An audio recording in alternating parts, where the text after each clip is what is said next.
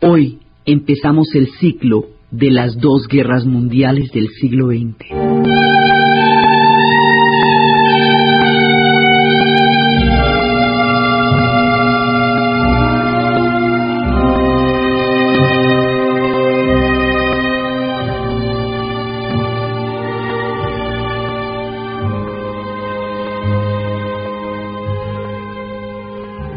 Después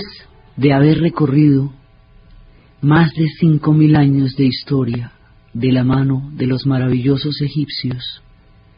hoy empezamos otro ciclo completamente distinto. En 1945 terminó la Segunda Guerra Mundial. Es decir, se cumplen en el 2005 60 años de la caída de Berlín, de la entrada y liberación de los campos de concentración de Dachau, de las conferencias de Yalta y de Potsdam, en donde se repartieron el mundo después de la Segunda Guerra Mundial, de la bomba de Hiroshima, de la bomba de Nagasaki, de todas estas tragedias que sacudieron la conciencia histórica del mundo. Las personas que vivieron la Segunda Guerra Mundial hoy están muriendo, ya quedan pocas, su tiempo de vida se acaba. Estos veteranos han pedido al mundo en este aniversario, en este tiempo, que no se olvide, que no se olvide lo que vivieron, que no se olvide la tragedia que sufrieron y que no se olviden las lecciones que se deben sacar de estos dos acontecimientos que atravesaron y desangraron el siglo XX. Empezamos nuestro ciclo recordando a esos veteranos y siguiendo sus voces y contando sus historias para que no se olvide para que no se olviden las lecciones de estos acontecimientos tan dramáticos del siglo XX. Las dos guerras mundiales son una sola en dos rounds. Es la Primera Guerra Mundial, a la que llaman la caída de las águilas, porque fue el fin de las dinastías de Europa, esa dura de 1914 a 1918. El final de esa Primera Guerra Mundial que son los acontecimientos que se van a desencadenar a partir del magnicidio de Sarajevo y que va a terminar con la era de los imperios y con las dinastías y dentro de la cual sucede la revolución bolchevique que cambia el rumbo de la guerra. Esa primera guerra mundial va a terminar con el Tratado de Versalles y el Tratado de Versalles va a recaer toda la responsabilidad histórica del conflicto sobre Alemania, cuando el conflicto lo realizó, en, realidad lo inició Austria, Austria-Hungría, cuando declararon la guerra a Serbia después del asesinato del archiduque. Bueno, todo eso lo vamos a ver despacito y, sin, y sin, prisa. Pero la guerra se detona por el magnicidio del archiduque, digamos, esa es la chispa, el detonante, y la empieza Austria. Alemania es aliada de Austria y en esa medida entra en el conflicto porque hay unos sistemas de alianzas muy complejos que también entraremos a dirimir. Y empiezan a meterse en la guerra y de un lado van a estar los imperios y del otro lado van a estar las potencias. Al final de la guerra, Austria ya hacía mucho tiempo había, se había quedado atrás en el conflicto, Alemania queda sola hasta el final y habiendo Alemania eh, movido las divisiones hacia Europa Occidental, cuando Rusia se retira de la guerra, Alemania, cuando van a firmar el Tratado de Versalles, va a quedar como responsable de toda la guerra, va a recaer sobre ella toda la culpa de lo que pasó, de la tragedia, nadie se imaginaba que esto fuera una tragedia tan grande, y va a quedar despedazada va a quedar completamente eh, su territorio cercenado, su economía empeñada, porque los van a, poner a pagar la reconstrucción de Europa, eh, la prohibición de ejércitos. Bueno, el Tratado de Versalles va a ejercer sobre Alemania una presión tan terrible y va a quedar tan mal terminada esta guerra. Los términos de la paz de Versalles fueron tan, tan desastrosos para Alemania, tan inequitativos para, para muchos otros pueblos. Por ejemplo, los italianos sintieron que no, no hubo ningún tipo de comparación entre el, el por qué se metieron ellos en la Primera Guerra Mundial y el que sacaron a cambio. Entonces, hay muchos países que se van a sentir francamente estafados. Y en el caso de Alemania, Alemania se va a sentir asaltada, totalmente asaltada por un tratado que la despedazó. Estas terminaciones tan, digamos, tampoco que no se compadecen con lo que pasó durante el conflicto o digamos con la responsabilidad que todos tuvieron en el conflicto, va a hacer que un ánimo de venganza poco a poco se vaya arraizando y se vaya fincando en estos dos países, Alemania e Italia. Ese ánimo de venganza más adelante va a ser canalizado y llevado a un proyecto por la figura de Adolfo Hitler, quien va a aprovechar el grado de desolación en que Alemania queda para exacerbar con un discurso de revancha un orgullo herido que va a convertir en una de las fuerzas más destructoras que la humanidad haya conocido jamás. Entonces, la Segunda Guerra Mundial es el resultado de la terminación de la Primera, y no podemos entrar a estudiar la Segunda Guerra Mundial sin haber conocido la Primera, porque si no, no se entiende. La Segunda Guerra Mundial va a durar de 1939, primero de septiembre, a 1945. Esa es la duración. Y es el segundo round, la segunda etapa de un mismo conflicto. Y es como los europeos van a llegar a un punto en que sus diferencias los van a arrastrar a un abismo que ellos nunca se imaginaron que existiera y que la humanidad no ha debido conocer jamás, porque en estas dos guerras se traspasaron barreras que no se debieron haber traspasado nunca. Entonces, si no se entienden como conjunto, si no se entienden como la una continúa la otra y deja los hilos que quedaron sin terminar, los retoma y los convierte en una hecatombe, no puede uno imaginarse por qué se dio ni la Segunda Guerra Mundial, ni el surgimiento del fascismo en Italia, ni el surgimiento del nazismo en, en Alemania, ni la derrota del comunismo en las diferentes revoluciones que se dieron en Europa terminada la, la Primera Guerra y triunfante la revolución bolchevique en la Unión Soviética. Entonces, todo esto es lo que nosotros vamos a ver despacito como una, digamos, como una unidad, la Primera y la Segunda Guerra Mundial, como una unidad temática dentro de ejes que quedaron eh, inconclusos y que llevaron a una segunda conflagración que nadie quería, que nadie imaginaba, que todo el mundo trató de evitar y no se pudo evitar y sucedió la cosa más terrible. Ahora, las guerras mundiales tienen una serie, digamos, de interrogantes y de enigmas que a pesar del tiempo que ha pasado, aún no tienen una respuesta definitiva y concluyente. ¿Por qué? Si los europeos habían logrado tal grado de civilización, si habían tenido un esplendoroso siglo XIX, si habían desarrollado la teoría de la evolución, la idea de progreso, si habían desarrollado la tecnología que liberaría al hombre de la esclavitud, si habían desarrollado los sistemas económicos que plantearían alternativas diferentes, tanto el socialismo como el liberalismo se desarrollan en el siglo XIX, si había ideologías utópicas, si había un desarrollo cultural impresionante,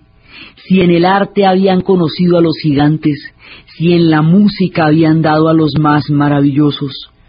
si habían compendiado una civilización espléndida, si habían escrito a Marcel Proust,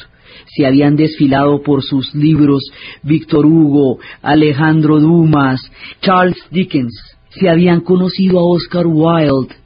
¿por qué una civilización que había conocido a Kant, y que había conocido a Hegel y que había conocido a Schiller, ¿por qué los que habían dado el punto más alto de civilización? ¿Por qué si según la idea de progreso, en el momento en que todas las condiciones se cumplieran, las civilizaciones entrarían en una etapa de prosperidad, progreso, democracia y sostenibilidad para todos? ¿Por qué cuando más se aproximan al esplendor caen en el abismo, caen en la hecatombe y se suicida la razón en dos ocasiones seguidas en un mismo siglo. ¿Por qué se produce este suicidio de la razón? ¿Cuáles son los elementos que van a llevar a que una civilización que llevaba seis, siete siglos de construcción vaya en su madurez y en su punto más alto a llevar al mundo a una destrucción tan grande? ¿Por qué se va a volver una guerra mundial? ¿Por qué no va a ser una guerra puramente europea? Cuando todos los gobiernos que se van a enfrentar están dirigidos por nietos de la reina Victoria y todos son primos, es un conflicto familiar, el primo Nicky y el primo Willy. Entonces, ¿por qué no hacen una cena tranquilamente un domingo por la tarde? Se ponen de acuerdo con sus diferencias y en lugar de eso le van, a, llevar al mundo a una conflagración que va a dar 10 millones de muertos en la primera y 50 millones en la segunda. Entonces, ¿por qué? ¿Qué es lo que pasa en la civilización europea? Que habiéndose erigido a lo largo del siglo XIX como la civilización, con el esquema del eurocentrismo, en el que se consideraba que el conocimiento que los europeos habían desarrollado era civilizador y que el conocimiento que los otros pueblos tenían, no importa qué tan ancestral, complejo, antiguo, elaborado o sofisticado fuera, era barbarie, y que el colonialismo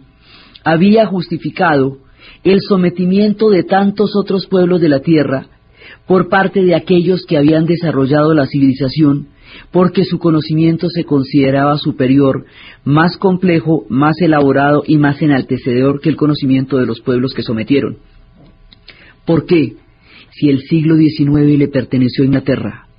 si desarrolló un grado de adelanto que la situó a años luz de cualquier otro país europeo, ¿Por qué si en Alemania se desarrolló el, el punto más alto en el pensamiento filosófico, con seres como Emmanuel Kant, del que decía Antonio Machado Tartarín de Königsberg, con el puño en la mejilla todo lo llegó a saber, porque sin haber abandonado jamás su tierra natal, su pequeño pueblo de Königsberg, entendió la universalidad del pensamiento y desarrolló una de las teorías del conocimiento más elaboradas y complejas de cuantas existen en el desarrollo del pensamiento filosófico occidental. ¿Por qué donde aparecen personajes como Kant, música como la de Beethoven,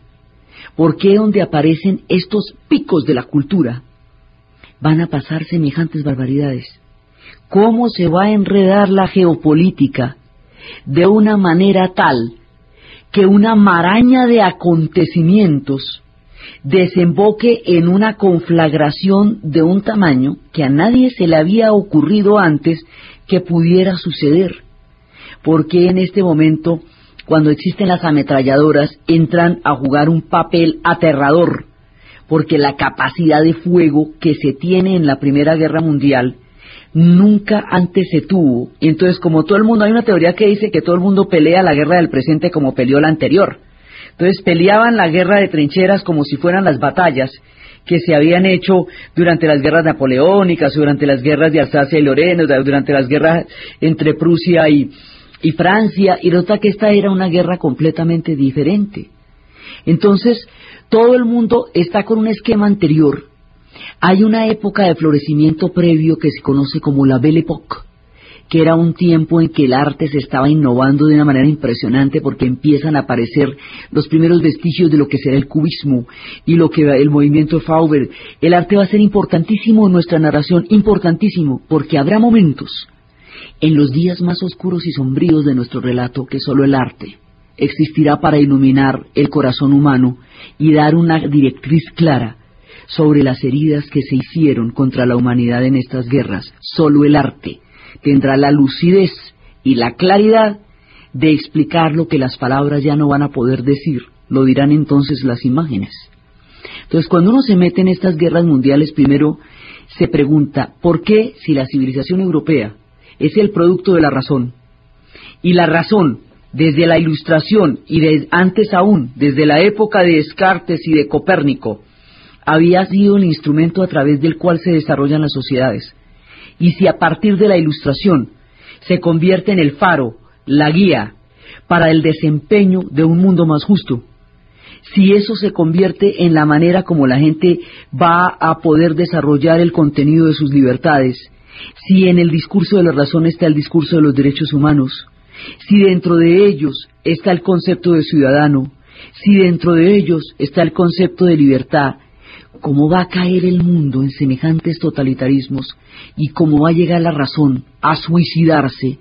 de una manera tan rotunda, llevándose por delante al mundo entero, viniendo de la civilización que más alto grado de desarrollo había llegado a tener en ese momento en el planeta. Esa pregunta tiene miles, miles y miles de respuestas y aún ninguna definitiva, y las lecciones que hay que sacar de ella aún hay que sacarlas, porque son abismos y bordes que siempre hay que contemplar. Entonces, los europeos, que habían desarrollado semejante cantidad de conocimiento, y que empiezan el siglo XX con un optimismo impresionante, hay una época, hay un clima de optimismo, hay una glorificación de la violencia y de la guerra, hay una cultura de la guerra que considera que la violencia es la partera de la historia, y que los soldados se enaltecen en tanto guerreros. Y eso se va a ver confrontado con el terror y el horror de las trincheras. Y la gente que sale de ahí va a salir tan herida que no va a querer volver a saber de una bala jamás porque no van a poder olvidar las cosas que sucedieron en las trincheras. Alrededor de estos relatos va a estar siempre la literatura, sin novedad en el frente, contará veinte años después, cuando el soldado alemán que escribió ese libro lo va a escribir porque no pudo volver a dormir después de haber salido de las trincheras, y cuando la escribe ya están en la posprimerías de la Segunda Guerra Mundial y ya no está de moda criticar la guerra porque de nuevo en Alemania está surgiendo el espíritu bélico. Vamos a ver por qué cada uno de los pueblos se va a meter en esa guerra, por qué al tener colonias y al llevar los ejércitos de las colonias al conflicto, lo universalizan y por eso se va a volver mundial, porque es que va a haber una cantidad de pueblos africanos peleando allá, más adelante va a entrar Japón, más adelante va a entrar Estados Unidos en la primera y en la segunda Japón será un protagonista. Entonces vamos a ver por qué se van a producir todas estas cosas. Vamos a ver cómo la radio cantaba esas canciones en esa época, cómo el cine cuando apareció empezó a recrear, porque mientras pasan las dos guerras mundiales, hay una cantidad de transformaciones que se van a ver involucradas en la Segunda Guerra Mundial. Vamos a atravesar las trincheras, los campos, la geopolítica, las intrigas, el poder, todos los nacionalismos, la fuerza de los nacionalismos, lo que va a ser, lo que significaría la unificación de Alemania y la unificación de Italia como estados nacionales tardíos en la Europa del siglo XIX, el surgimiento de Serbia como nación y el proyecto de la Gran Serbia, la decadencia del imperio austrohúngaro con un emperador nublado por la tragedia, fuera de época, incapaz de mirar la gravedad del mundo en el que estaba viviendo, vamos a ver cómo el imperio soviético, el imperio de los Ares, decaerá en manos de un gobernante ajeno por completo al tiempo en que tenía que gobernar, cegado por telenovelas, como la, el, el, hecho de que su hijo fuera hemofílico y su esposa le parara bolas a un médico brujo que era Rasputín, y el tipo completamente desorientado del momento tan grave que Rusia estaba viviendo, llevando a, a Rusia a una guerra vamos a ver las historias del imperio, de todos los imperios que están decayendo. Vamos a ver cómo los ingleses, que lo que menos querían en la vida era meterse en una guerra, después de estar adelante, adelante, a la vanguardia del concepto de civilización, hegemonía y expansión en el mundo, como para qué se iban a meter los ingleses en una guerra mundial, en qué los podría beneficiar algo que acabó con la mayoría de su nobleza, porque mandaron a sus mejores muchachos. La guerra siempre manda a los más aptos, a los más fértiles, a los más eh, saludables, a los más guapos, y los mata. Lo mejor, lo mejor, una generación eximia quedó debajo de los campos de Europa en la, en la primera y luego en la segunda, y como el capital humano es irreparable, no podemos saber quiénes de los que están enterrados en Europa encontrarían la cura a las enfermedades que hoy aquejan la humanidad. Habrían escrito las obras maestras que nunca leímos, las pinturas que nunca vimos, las sinfonías que nunca escuchamos, porque yacen bajo los campos de Europa los que hubieran podido enaltecer eso que tanto les era querido, la civilización europea. El capital humano es irreemplazable y el que yace bajo la tierra es una pérdida para la humanidad en su conjunto por toda la capacidad de aporte que hubieran podido tener a un mundo mejor. Entonces, en las guerras mundiales nos vamos a meter en un ciclo que va a ir por los campos de Europa. En la primera, que va a ir por las trincheras, que va a ir por las batallas de Verdún y las batallas de Somme, y el heroísmo de los taxistas del Marne movilizando a los soldados hacia la frontera con Bélgica. Vamos a ver cómo los italianos sienten que pueden eh, recuperar territorios del antiguo imperio romano en la mitad de las dos guerras. Vamos a atravesar un camino lleno de vicisitudes, de historias, de tragedias, de heroísmos, de lecciones, de paradojas, de valor enaltecido, de cobardía sin límites, de pueblos enteros que hicieron los esfuerzos sobrehumanos. El esfuerzo que el pueblo inglés va a hacer en la Segunda Guerra Mundial no tiene límites y lo que el pueblo ruso estuvo dispuesto a sacrificar por ganar esa guerra es indescriptible. Vamos a atravesar campos de nieve, trincheras terribles, días de sol y amaneceres. Vamos a atravesar a los australianos que salían de sus campos de ovejas pensando que iban a conocer el mundo, creyendo que se les iba a hacer tarde para llegar a la Primera Guerra Mundial y poder ver esa, de cerca las batallas y se van a encontrar con unos lodazales en las trincheras sin salida y van a extrañar entonces esos campos de ovejas que tan aburridores les aparecían en esa inmensa Australia donde nada pasaba, se van todos para allá y van a morir en Gallipoli como patos y van a morir en las trincheras los Anzacs, escuadrones neozelandeses, australianos y neozelandeses por su valor, cada vez van a mandar más y más gente, y de Australia y Nueva Zelanda va a morir un montonón de gente en esa guerra. Vamos a ver el sueño con que los antiguos soldados que estaban acostumbrados a los bailes de los salones en el tiempo de Ana Karenina, con sus charreteras brillantes y con sus plumajes sobre los cascos y sobre los yelmos que se miraban al rayo del sol, van a encontrar que la guerra tiene límites horribles y que la elegancia, la gallardía y todo ese espíritu romántico del que estaban teñidas las guerras en la batalla de Bordino, en la época de las guerras napoleónicas, todo eso va a quedar atrás y se van a enfrentar a los nidos de ametralladoras y se van a enfrentar a las trincheras con ratas y al gas mostaza y a los inviernos y a los vientos de costado y a las alambaradas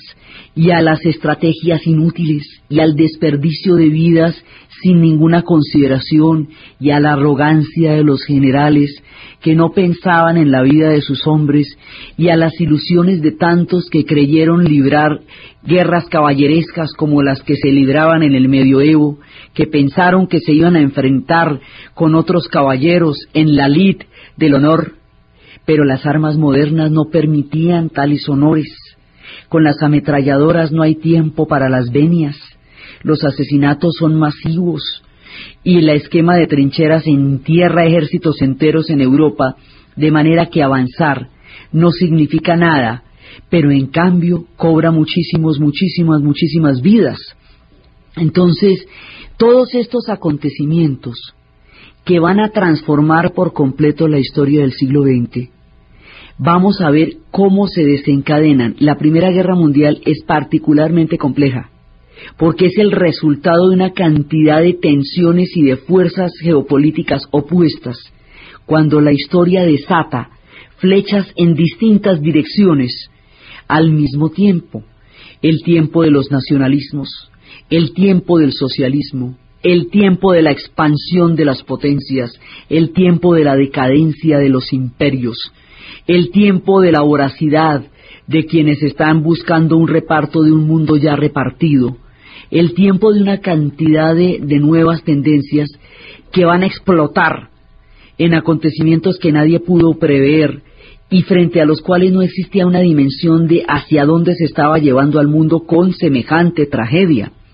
Eso lo vamos a ver. Vamos a ver cómo está ahí esa primera guerra y cómo esa primera guerra había tenido alarmas anteriores que no se habían podido escuchar porque como la historia se escribe en replay, entonces usted cuando ve en video, pues ya sabe cómo era la cosa. Es lo mismo que ver un partido de fútbol. Usted en video ya puede ver quién, si había mano, si el jugador estaba en el lugar que era, estaba habilitado o no estaba habilitado, así cualquiera. Hoy por hoy sabemos que es el nazismo. Hoy por hoy sabemos qué pasó. Pero en aquella época ninguna de estas cosas tenían claridad.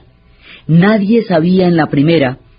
que estaban a punto de una conflagración que la humanidad no había conocido jamás.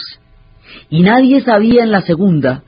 que no eran estos prusianos con el, de honor, no eran estos alemanes de, de, heridos por la Primera Guerra Mundial, sino una mutación distinta ideológica que se llamaba el nazismo y que nadie podía entender o intuir que era la que llevaba a un tipo de conflicto completamente diferente.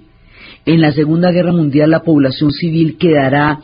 involucrada como objetivo militar y desde entonces la población civil quedó de rehén en los conflictos, de botín en los conflictos, y todavía no se ha logrado sacar a la población civil de los conflictos y volver a los combatientes, desde que en la Segunda Guerra Mundial se declaró que la, la, estrategia era derrotar al enemigo y todo se consideraba parte del enemigo. Los puentes, las carreteras, las granjas, los patos y las gallinas, todo lo que hubiera su paso servía de abastecimiento o de base para el enemigo y por lo tanto era un objetivo militar. Desde que eso cambió,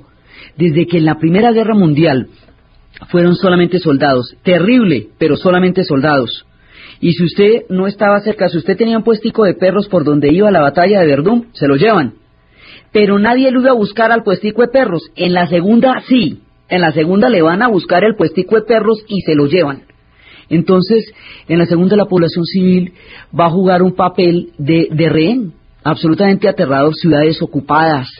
ejércitos invasores, una guerra relámpago que a todo el mundo sumirá en una oscuridad súbita, porque el tiempo en que sucedió fue tan rápido que nadie se alcanzaba a pellizcar a qué horas había pasado todo eso. Todas las, diferentes sistemas de alianzas, todo eso lo vamos a ver a lo largo de los siguientes ciclos y con ello las preguntas, los artistas, los generales,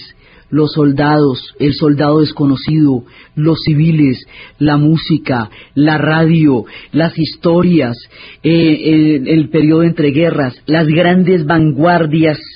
artísticas del siglo XX, faro, luz y lucidez de un tiempo de total oscuridad, los locos años 20 que le siguieron a la Primera Guerra Mundial en donde la gente lo único que quería era olvidar y cuando los estudios de Hollywood llegaron a tener un auge impresionante porque todo el mundo quería la máquina de sueños, nadie quería que le contaran realidades porque la realidad estaba tan maluca que lo que había que hacer era ir a cine, como en La Rosa Púrpura del Cairo de Woody Allen, cuando Cecilia, la protagonista, tenía una vida tan miserable que solamente sentarse en la pantalla le daba alguna razón para levantarse cada día. Vamos a ver a Tolkien, sobre la generación herida que conoció la Primera Guerra Mundial y cómo los horrores de la Primera Guerra Mundial lo llevan a descubrir el mundo de la fantasía, de las mitologías antiguas, de los celtas y de los sajones y de los normandos para dar un espacio de libertad mental y cómo durante la Segunda Guerra Mundial va a escribir El Señor de los Anillos. Él peleó en la primera y en la segunda escribirá El Señor de los Anillos y estará haciendo, él siempre negó la alegoría entre el anillo del poder y el nazismo, pero él lo que escribe y es la manera como él va a interpretar lo que está pasando en la Segunda Guerra Mundial. Vamos a ver a los escritores, vamos a ver a los músicos, vamos a ver a los pintores. Entre las dos guerras mundiales se atraviesa la Guerra Civil Española y vamos a ver qué papel juega en el escenario de las guerras mundiales la Guerra Civil Española. En la Primera Guerra Mundial se atravesó la revolución bolchevique porque la guerra mundial hace que la población rusa no aguante más la población rusa había sido derrotada en 1905 por una guerra entre Rusia y Japón. Y después de eso va a haber una gran revolución en 1905 aplastada terriblemente por las fuerzas del zar. Y después de eso el hambre. Y al hambre, a la derrota y a la represión, le va a seguir una guerra mundial. Y esa guerra mundial va a ser más de lo que les va a aguantar el cuero. Y con esa va a estallar la revolución. Muchos de estos episodios transcurrirán entre la radio y las historias que estaremos viendo.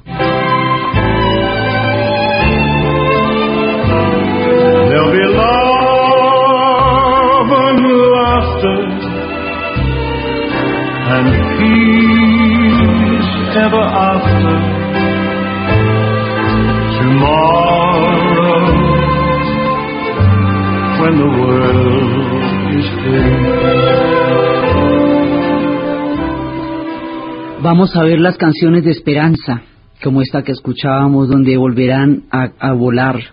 las golondrinas y los pájaros y, en la noche en que el mundo sea de nuevo libre.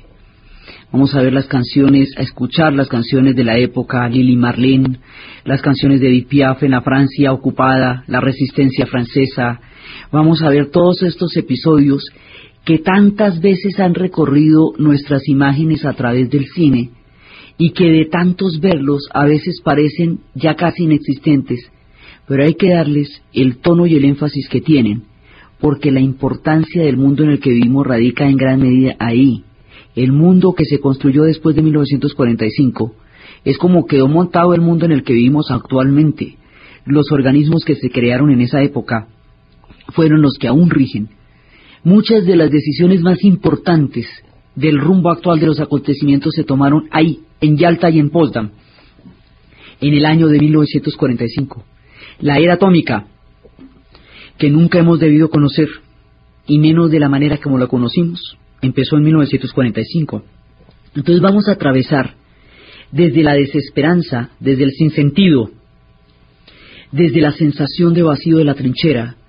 hasta noches de esperanza, episodios impresionantes. Vamos a ver durante todos estos episodios, desde la época de los sueños de Sisi Emperatriz, antes de que el mundo conociera las conflagraciones, hasta los sombríos campos en que se vieron metidos tantos muchachos de tantas generaciones, y toda la época en que los escritores estaban produciendo cosas magníficas, los adelantos que se descubrieron durante todas estas guerras. En la Segunda Guerra Mundial se descubre el radar y el radar hace la diferencia para los ingleses. Vamos a ver el heroísmo de las resistencias que se hicieron, los espías, las redes, los pilotos que eran rescatados, la población ayudando a costa de terribles sacrificios. Vamos a ver lo que significaba para el mundo europeo esa guerra y lo que pasó después cómo después empezaron a existir eh, estados benefactores porque no era posible, después de la, del compromiso de las mujeres inglesas durante la Primera Guerra Mundial empieza a aparecer el voto femenino. Eso es lo que le da la victoria a las sufragistas, porque su entrega durante la Primera Guerra Mundial fue reconocida con el voto a la mujer. Las historias de las enfermeras que, atendían a esta cantidad de soldados en frentes interminables, que eran todas esas batallas. Vamos a ver capítulos de extremo, extremo heroísmo como los que eran los de la resistencia, como los trenes que fueron desviados muchas veces, vamos a ver hasta dónde el antisemitismo estalló en la conciencia de Europa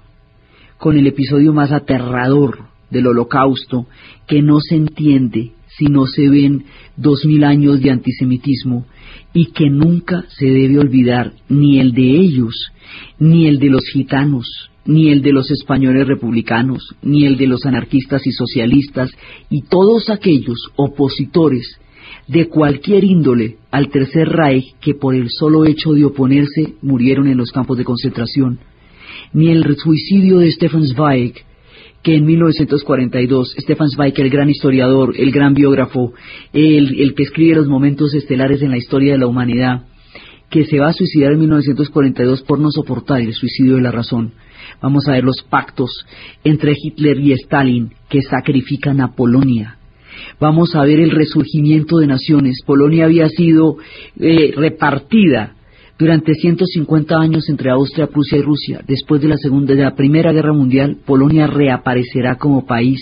y existirá la Yugoslavia. Los destinos de Europa se baten y se agitan durante estas guerras mundiales y aparecen naciones y aparecen pueblos y proyectos que de otra manera no hubieran podido aparecer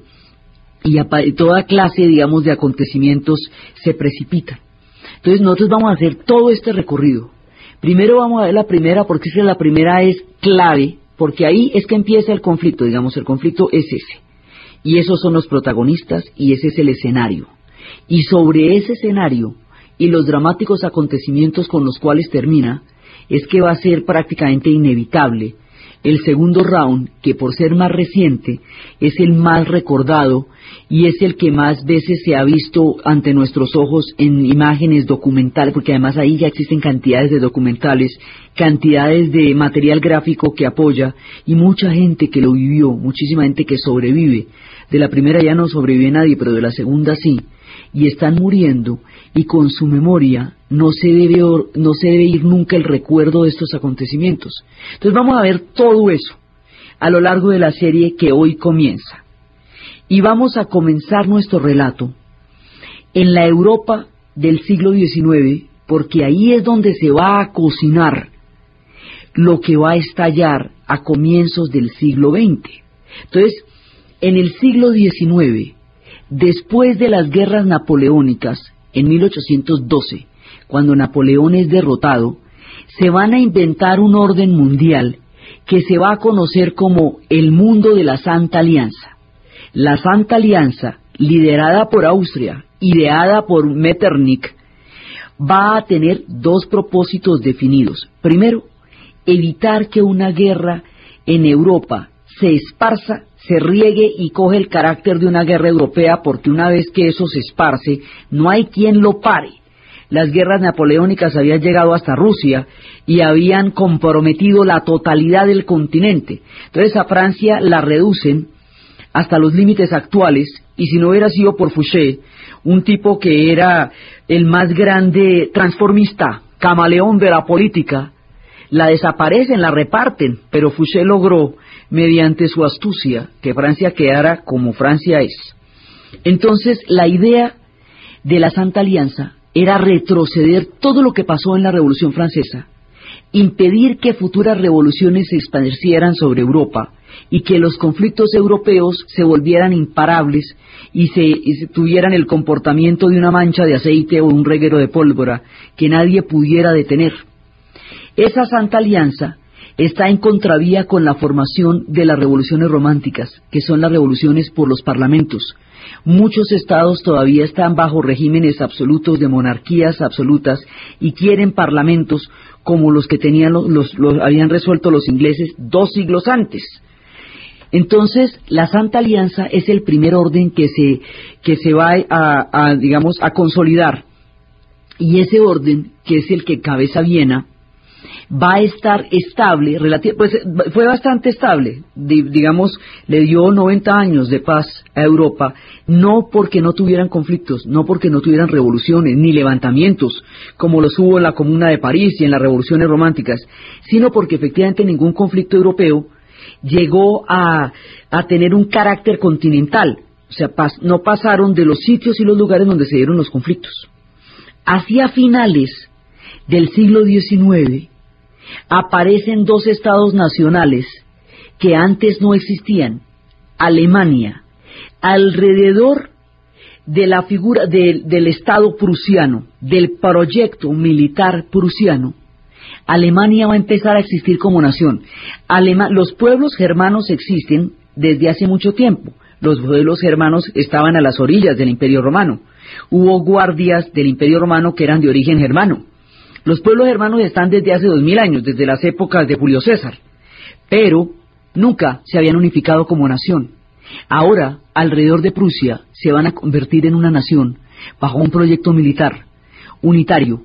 que algunos quieren que sea expansionista y otros que no. Entonces, eh, el Kaiser quería una expansión y una armada Mientras que Bismarck le decía, no, no hay necesidad, o sea, con que tengamos una Alemania fuerte y poderosa suficiente, pero no hay necesidad de hacer una armada, porque si hacemos una armada, en algún momento nos vamos a tener que enfrentar con Inglaterra, y eso no toca, eso no es necesario.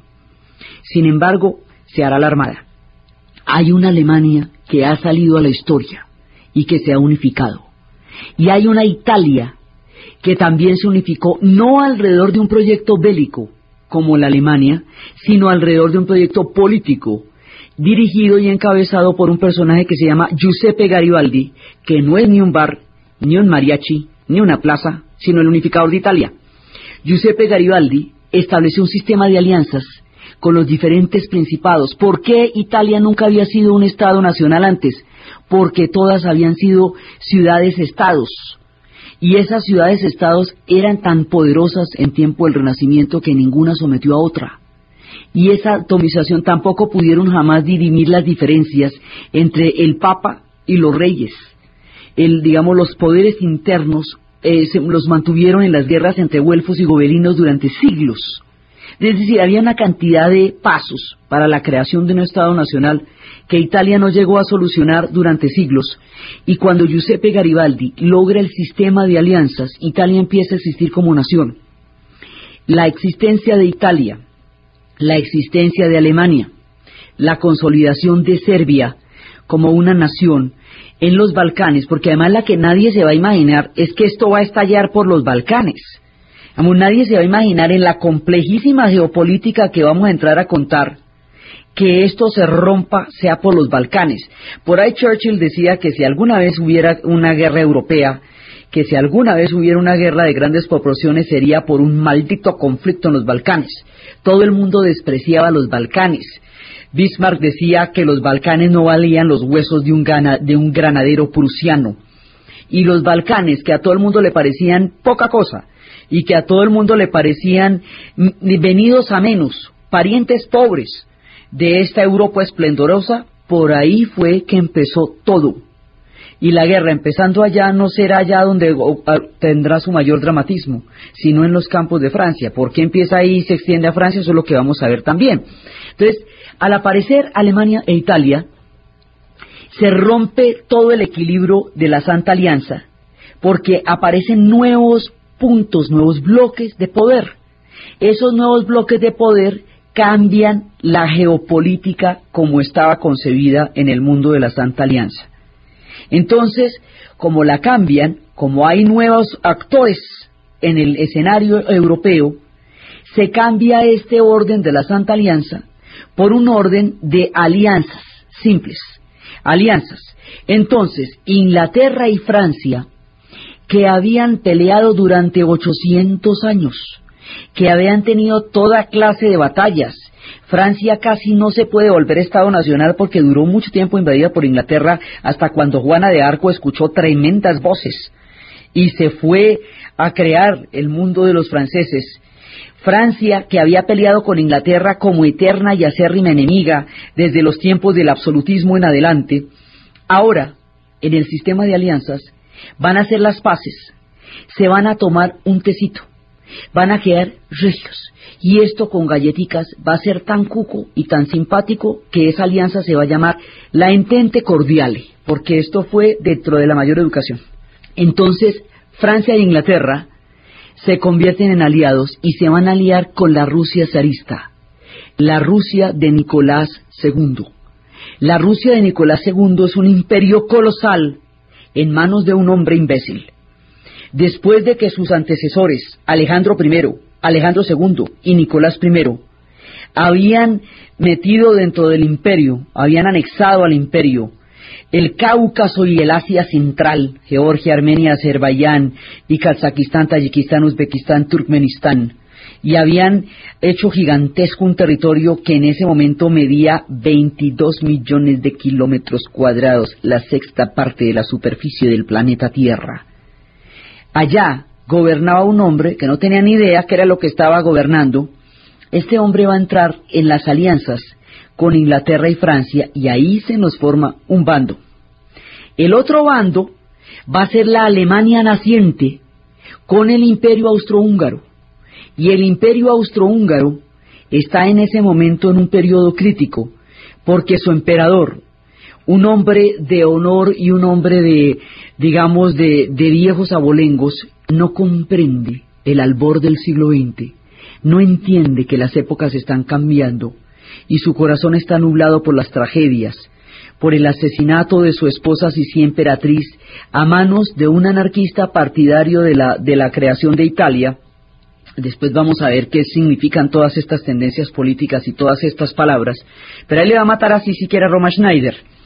Y la Romy Schneider era pues el personaje más eh, adorado, la, la Sisi emperatriz, que hasta cómics hubo de Sisi emperatriz. Era la esposa, era un cuento de hadas como era la Lady de la época le van a matar a Sisi frente al lago de Ginebra. Más adelante, él va a tener un hijo, su hijo pues el heredero, el príncipe Leopoldo. Este príncipe Leopoldo lo obligan a casarse con María Teresa de Austria y tiene una mujer que, que se llama María, que es su amor, su verdadero amor, y nunca lo van a dejar estar con María. El imperio va a ser agua. Debajo de la esplendorosa Viena de Wittgenstein, de los valses de Strauss, de la esplendorosa Viena, la Viena de comienzos de, del, imperio, la Viena de, finales del siglo XIX y comienzos del siglo XX, la Viena de Freud, es la Viena de Wittgenstein, es uno de los centros más impresionantes de lujo, de producción de, eh, de pensamiento, de arte, es un sitio maravilloso.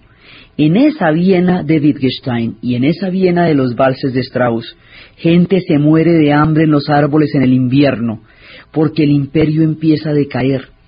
Entonces, a él, en el momento en que el imperio decae, en que la fuerza de los nacionalismos se está desatando, en que los serbios consideran que los austríacos son sus enemigos, el hijo del emperador va a tratar de salvar el imperio por la parte húngara, porque la parte austríaca está mal. Entonces va a tratar de ir a donde los húngaros, a ver si por el lado, como esto es una, una doble monarquía, Austria y Hungría, entonces se va para donde la corona de los húngaros a ver si algo se puede componer. Pero su padre, aparte de estar cegado por las tragedias, es, bien terco, entonces no lo deja. Ni lo deja pactar con los húngaros y ponerse a ver cómo arreglan ese pedazo del imperio, aunque sea, pues del ahogado sombrero. Ni lo deja divorciarse de María Teresa, ni lo deja estar con María. El príncipe, considerando que ni rajan ni prestan el hacha, y que entonces, ¿qué va a hacer? Decide en una noche de amor, en una ceremonia ritual, en la casa de campo de la familia Augsburgo en Mayerlin, suicidarse con su esposa, con su amor, María. Y el suicidio de este heredero deja en una situación gravísima al imperio austrohúngaro, porque solamente va a quedar uno solo un único heredero de una monarquía que durante 600 años habría de gobernar Europa. Ese único heredero, único y solito, será el archiduque Francisco Fernando, cuyo asesinato detonará la Primera Guerra Mundial por el significado histórico que eso tiene para los Augsburgo y para el mundo de los austriacos. Muchas otras cosas estarán pasando simultáneamente cuando empiezan a trenzarse las relaciones entre los imperios, las naciones, los orgullos heridos, las promesas rotas,